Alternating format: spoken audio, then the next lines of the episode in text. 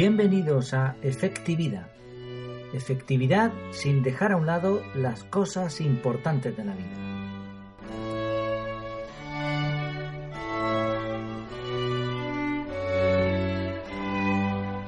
Se dice que Agatha Christie leía 200 libros al año, mientras que el fundador de Facebook, Mark Zuckerberg, acaba un libro cada dos semanas.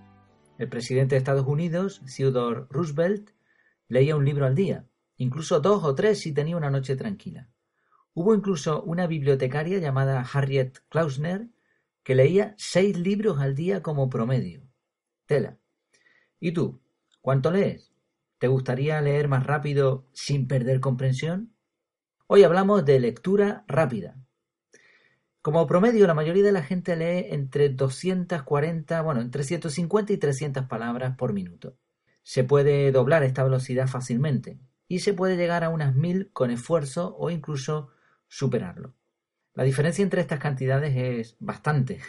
A la velocidad promedio, para leer una novela de 300 páginas al día, tendríamos que dedicar 6 horas. Si doblamos la velocidad serían 3 horas y si llegásemos a las 1000 palabras por minuto, en una hora y media habríamos acabado. Ahora bien, ¿se puede leer más rápido y al mismo tiempo entender y recordar lo leído? No. Y la razón es de sentido común. Nuestro cerebro es muy eficiente a la hora de seguir rutinas. Si llevamos leyendo años, lo lógico sería que cada vez leyésemos más rápido sin perder comprensión.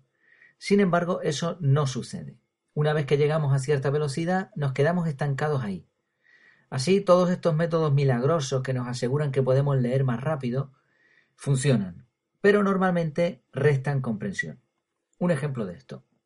Uno de los consejos que suelen dar los expertos en lectura rápida es evitar la regresión y la verbalización, o subvocalización también le llaman.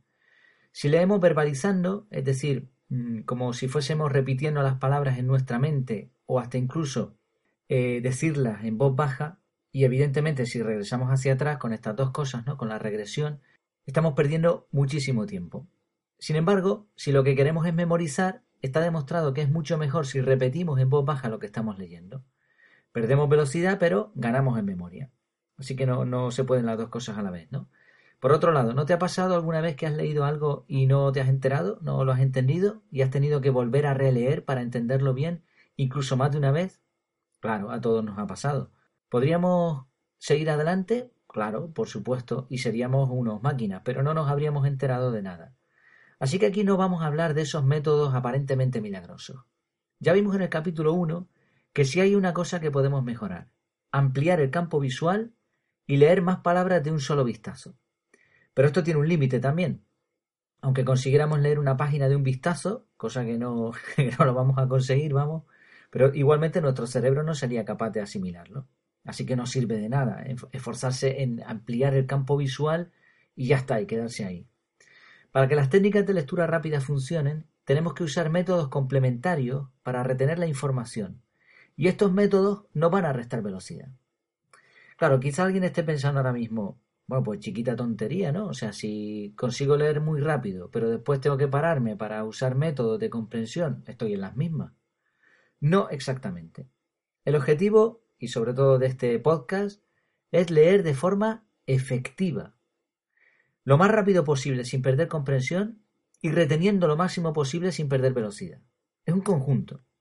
Igual no me consigo explicar muy bien porque es complejo lo que quiero dar a entender, pero no te preocupes. Una vez veas las diferentes técnicas que vamos a tratar, verás que son lógicas y sobre todo efectivas. Y después, cuando las pruebes, verás que tu lectura mejora muchísimo. Vamos allá. La primera de las técnicas que nos harán ganar velocidad es la focalización. Estar enfocado, centrado. Normalmente cuando leemos algo, al mismo tiempo nuestro cerebro es capaz de hacer otras cosas oler, ver lo que hay en la mesa, oír sonidos. Por eso, si nuestro cerebro tiene esa capacidad, por lógica, si conseguimos que se centre en lo que se está leyendo, pues vamos a conseguir leer de forma más rápida, más efectiva. Es necesario preparar el entorno. Es un poco lo que hablábamos en el capítulo 9 sobre hacer varias cosas a la vez, ¿no? Centrarnos en una sola cosa. Leer rápido y enterarse de lo que uno lee es una tarea que debe hacerse sola o acompañada de cosas pero muy muy muy mecánicas. Es necesario tener en cuenta la iluminación, por ejemplo. Parece una tontería, pero lo ideal es que si leemos de izquierda a derecha, como son los alfabetos latinos, ¿no? Que la luz venga de la izquierda, por lógica, porque si no, la sombra nos va a caer en la parte, si lo hiciésemos al revés, ¿no? Nos va a caer en la parte que estamos leyendo y el mismo dedo, la misma página, cuando la doblamos, nos haría sombra. Así que mejor que la luz entre de izquierda a derecha. Si es luz natural, mejor, muchísimo mejor. La lectura es mucho mejor con luz natural. Si la luz es pobre, mm, vamos a leer igual, pero de una forma inconsciente nuestro cerebro le va a costar más leer. Eh, en cuanto al color de la luz, si es luz artificial, mejor leer con luz de color amarilla, como las bombillas o bombillos, como se dice aquí en Canarias, antiguos, ¿no? Mm, las LED blancas estas que se estilan ahora mucho están bien como iluminación, pero no, no para la lectura. Cuidado con la postura también. Si estamos en un sitio conocido, podemos leer mientras caminamos, como dijimos en el capítulo 4. Si no, podemos leer sentados, pero no más de un tiempo limitado algo menos de una hora sería el límite. Después de ese tiempo, si tenemos que seguir leyendo, mejor levantarse, hacer otra cosa distinta y volver a retomar la lectura. Como vemos son cositas básicas. Y notamos que al hacerlas perdemos tiempo, pero después lo vamos a ganar leyendo mejor y más rápido. Otra técnica de comprensión es la técnica llamada de la cebolla. Lo leí en un blog y me pareció curiosísimo y muy aplicativo. Eh, normalmente un libro, tanto en papel como en soporte digital, tiene varias capas de información que hay que ir pelando como si fuera una cebolla. Lo primero es ver el exterior, la portada, el tema, la contraportada, las imágenes, el prefacio, el texto de la parte de atrás. Si es un libro en papel, pues ahí hasta quien lo huele, ¿no? Y se, hace una idea.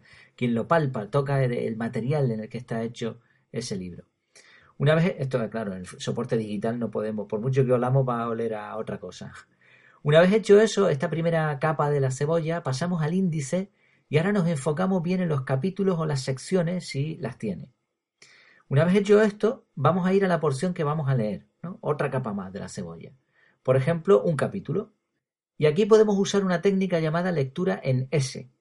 Se trata de dibujar con el dedo una S que abarque la página entera, empezando por la parte superior y terminando en la parte inferior. Nuestro ojo debe, debe seguir al dedo, no hay que leer, sino simplemente ver palabras, ¿no? Como fogonazos, frases, imágenes, titulillos, las letras en negrillo o bastardilla. Dibujamos una S, nos enfocamos en esas palabritas, no más de dos segundos, y pasamos la página hasta llegar al final del capítulo o sección de lo que vayamos a leer. Ya casi tenemos la cebolla pelada, ya estamos empezando a llorar, pero antes de empezar a leer, hagamos una pausa y pensemos, ¿de qué trata este libro? ¿De qué trata este capítulo? ¿Qué relación tiene el capítulo con el tema? ¿Qué creo que puedo aprender? ¿Por qué voy a leer esto? Lo ideal sería escribir en un papel estas preguntas y las respuestas. Claro, aparentemente hemos perdido un montón de tiempo. Sin embargo, esta técnica, esta sí que es milagrosa. Es posible que con esta técnica hayamos ahorrado hasta un 90% de tiempo o más. ¿Por qué? Bueno, lo explico. ¿Tú eres de los que acostumbra a comerte todo lo que te ponen en el plato? Esta es una costumbre que viene de los tiempos en los que nuestros padres y abuelos pasaron hambre. Claro, no había suficiente comida y había que comerse lo que se ponía en el plato. Era vital. Y además era una falta de respeto no hacerlo. Pero con la abundancia actual y la calidad de la comida, bueno, que no es buena, desde luego, si eres de los que se termina todo lo que te ponen en el plato, probablemente engordarás y tendrás una salud que no será la óptima. Sucede algo parecido con los libros. Eres de los que empiezan, bueno, por cierto, antes de continuar, lo ideal sería servirse poco y así te comes lo que hay en el plato, ¿no? Pero cuando a veces vamos a sitios, nos sirven, etcétera, pues claro, si te lo comes todo acabas así, ¿no? Decíamos, sucede algo parecido con los libros. ¿Eres de los que empiezan un libro y tienen que leérselo todo hasta el final sin saltarse ni una sola palabra? Pues si es así, probablemente ya has leído más de la cuenta. Con la lectura en ese, es posible que veamos que cierto capítulo no nos interesa para nada. Así que pasaremos al siguiente y habremos ahorrado no un 100%, porque hemos tardado un tiempo en la lectura en ese, en, pelar un poco la cebolla, pero hemos ahorrado un tiempo enorme. Por supuesto, esto nos sirve para cuando leemos una historia, un cuento, una novela. Como dijimos en el capítulo 1, sentarse a leer un libro en un sillón orejero con una mantita enfrente de una chimenea, pues no tiene precio y no debería tener prisa tampoco. También es cierto que a veces encontramos cosas en las novelas que, bueno, que mejor saltarlas también. Eso sí, lo cierto es que esto de leer rápido y de forma eficiente aplica sobre todo a lectura técnica, libros que leemos para aprender o por necesidad. Y como vivimos en la cultura de que no hay tiempo para nada, de hacer un montón de cosas en el día, pues nada, a correr se ha dicho. Bien, supongamos que ya hemos visto el tema, el índice, hemos hecho la lectura en ese, hemos escrito las preguntas, las respuestas que creemos acertadas. Ahora sí, ahora nuestro cerebro está preparado para leer. Y además, para hacerlo rápido, porque tiene interés, tiene prisa por enterarse y por saber si ha acertado o no en sus suposiciones. Ahora sí nos podemos comer la cebolla. Bueno, hay una capa más de la cebolla, pero esta la vamos a dejar para un capítulo posterior. Empezamos a leer. Tenemos el ambiente adecuado, hemos hecho todas esas cosas que hemos dicho, y ahora lo que vamos a hacer es leer en sí. Mientras estamos leyendo, una técnica de velocidad, esta 7 velocidad, que podemos emplear para ganar eh, en ritmo, es usar el dedo como marcador. Como cuando éramos pequeños, ¿no? Como cuando nos enseñaron. ¿Para qué usábamos el dedo? Para dos cosas para que el ojo se enfocara en lo que estábamos leyendo, porque al principio eran simplemente dibujos, ¿no? grafías, no eran letras, después nuestro cerebro asoció esas letras a un sonido y después palabras a un significado. Y por eso al principio, para ganar en velocidad y en comprensión, utilizamos el dedo, el dedo índice, ¿no? y lo utilizamos de marcador. Si seguimos haciéndolo ahora, ganaremos en velocidad. ¿Por qué? Porque obligando un poco la velocidad del dedo o del marcador que usemos, podemos mm, transmitir cierto ritmo a nuestro ojo y a nuestro cerebro. Al mismo tiempo nuestra vista no se pierde por otras secciones de la página. Incluso hay gente que usa un trozo de papel, una regla, una cartulina, y va tapando las líneas que ya ha leído. Lo, utilizan como marcador y al mismo tiempo tapan las líneas que ya han leído. Hay quien lo hace al revés, ¿no? Tapan las líneas que van a leer. Bueno, da igual.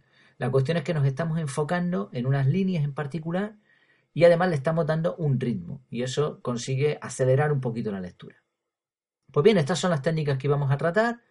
O sea, llevaremos unos 12 minutos y algo. Eh, hoy sale un capítulo breve. No, no, no, falta algo. y seguramente lo has notado. ¿Y qué pasa con los dispositivos electrónicos? Seguramente te has dado cuenta que estas técnicas son óptimas para leer en papel. Y es que el ser humano lleva cientos de años leyendo en papel, rollo, papiro, pergamino, se han elaborado muchísimos métodos para este tipo de lectura, estamos acostumbrados a hacerlo desde pequeños. De hecho, si tienes cierta edad, aprendiste a leer en papel, no en un dispositivo electrónico. Solo desde hace algunos años podemos leer en una pantalla. Y esto sigue resultando un poco raro. Aquí tenemos un problema. Aparentemente un dispositivo electrónico tiene un montón de ventajas con respecto a un libro.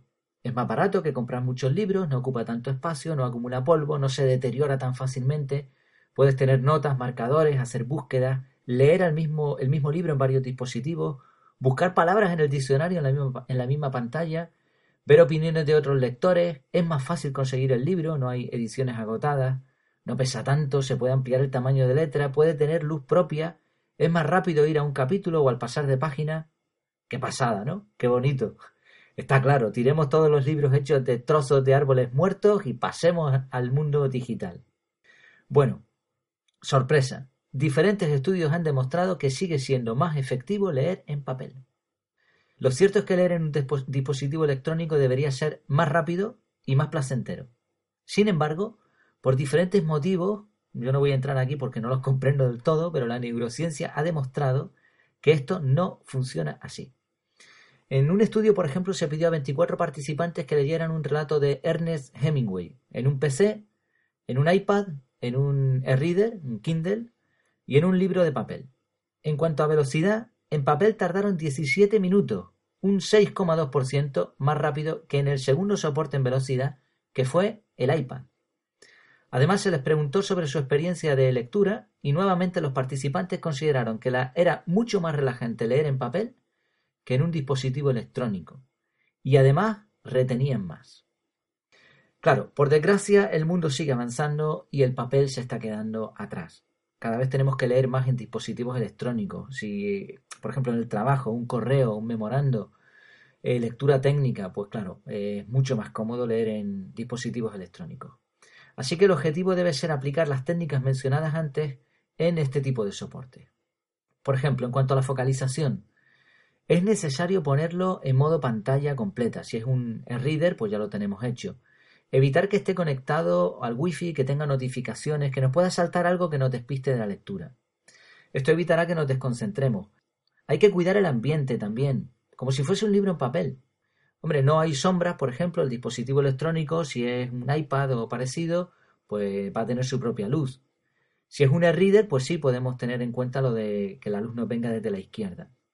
En cuanto a la técnica de la cebolla, pues tenemos también la dificultad de que normalmente no vamos a poder ver la portada, ni oler el libro, ni nada de eso, ni la contraportada. No es fácil verlo. A veces mucho, mucha lectura en papel, en digital, perdón, pues no tiene tantas imágenes al principio. Bueno, aún así es, muy recomendable gastar un poquito de nuestro tiempo aquí e ir al final del libro y ver también la contraportada si la tiene. En los libros electrónicos bastará de todas formas con ver la portada y pasar al índice. Seguramente no vamos a poder hacer mucho más aquí. Pero eso sí, no dejemos de pensar bien en, qué nos dice el tema, la ilustración, el dibujo que venga en la portada y el índice. Después vayamos al capítulo o sección que vamos a leer. Y ahora, para aplicar la lectura en ese, no vamos a tocar con el dedo en pantallas táctiles. Imaginemos el desastre que haríamos, sobre todo si somos, si son como yo, que tengo dedos de estos tipos salchicha. Podemos usar el dedo, pero sin llegar a tocar la pantalla o bien usar algún marcador como por ejemplo un palillo chino o un lápiz por la parte de atrás, algo así. Que no rayemos la pantalla tampoco. Igual vamos a hacer para la lectura en sí. Mientras vamos leyendo, los ojos van siguiendo el dedo sin tocar la pantalla o un marcador. Intentemos establecer un hábito, es decir, hacerlo siempre igual en cada página, de tal manera que al mismo tiempo que sostenemos el marcador o que usamos el dedo, podamos pasar, darle un toque, sería lo ideal, una sola pulsación, para pasar la hoja. En esto sí hay una gran ventaja en los dispositivos electrónicos. Aquí se pierde cero. Eh, se tarda mucho menos en pasar página que en un libro de papel. Por cierto, por muy bonito que queden los efectitos estos, que parece que pasamos el papel como si fuera un libro de verdad, si lo que queremos es ir rápido, lo mejor será que la página pase de forma inmediata. Hay aplicaciones para leer rápido, como Spritz, Readit, ReadQuick. También hay una muy curiosa llamada Beeline Reader, que se basa en un sistema de colores. Bueno, la mayoría de estas aplicaciones se centran en mejorar el enfoque del ojo, la técnica que vimos en el capítulo 1, y evitar la subvocalización y las regresiones. Podemos probarlas si lo que queremos es ir muy rápido. Sin embargo, también hay que decir, en honor a la verdad, que la mayoría de ellas obligan al lector a ir a una velocidad más alta de lo que se puede hacer manteniendo la comprensión. Por ejemplo, van avanzando automáticamente y no dan la posibilidad de volver hacia atrás. Podemos probarla si queremos, cada uno pues hará lo que quiera, pero realmente con las técnicas mencionadas antes es más que suficiente para mejorar nuestra lectura. Nos quedamos con un par de ideas. Cuidar el ambiente. Empezar la lectura por las capas exteriores, como una cebolla. Hacerse preguntas. Y al leer, usar un marcador. Son técnicas sencillas, pero muy efectivas. Con ellas habremos ganado algo de velocidad y además también habremos mejorado nuestra comprensión. Sin embargo, hará falta algo más para retener durante mucho tiempo, incluso durante toda la vida, lo que hemos leído. ¿Cómo? Pues dejamos la curiosidad ahí en vilo, esto lo trataremos en un próximo capítulo. Por cierto, antes de volver a leer algo, piensa en lo siguiente. No hay ningún animal, planta o ser vivo que pueda leer, a excepción de los humanos. De estos, más de 1.500 millones no saben. Y de los que sí saben, la gran mayoría no lo hacen, porque no les gusta, por ejemplo. Sí, leer es un privilegio. Por eso, disfrútalo y hazlo bien. Esto ha sido todo por hoy. Muchas gracias por escuchar este programa. Como siempre se suele decir, sin los oyentes esto no sería, no sería nada absolutamente. Muchas gracias por sus comentarios, por los me gusta en iVoox o las valoraciones y estrellitas en iTunes. A ti no te cuesta un gran trabajo y a mí y al resto nos beneficia bastante para poder crecer. La próxima semana vamos a hablar de cómo tomar decisiones efectivas, entre otras cosas de la técnica 10-10-10. Ya veremos en qué consiste esto, está bastante bien. Mientras tanto, puedes seguir más artículos e ideas interesantes en el perfil de Twitter, arroba efectividad, mandar un correo también si quieres, sin compromiso, pidiendo un tema o lo que sea, eh, a efectividad, efectividad.es. Hasta entonces, que lo pase muy bien.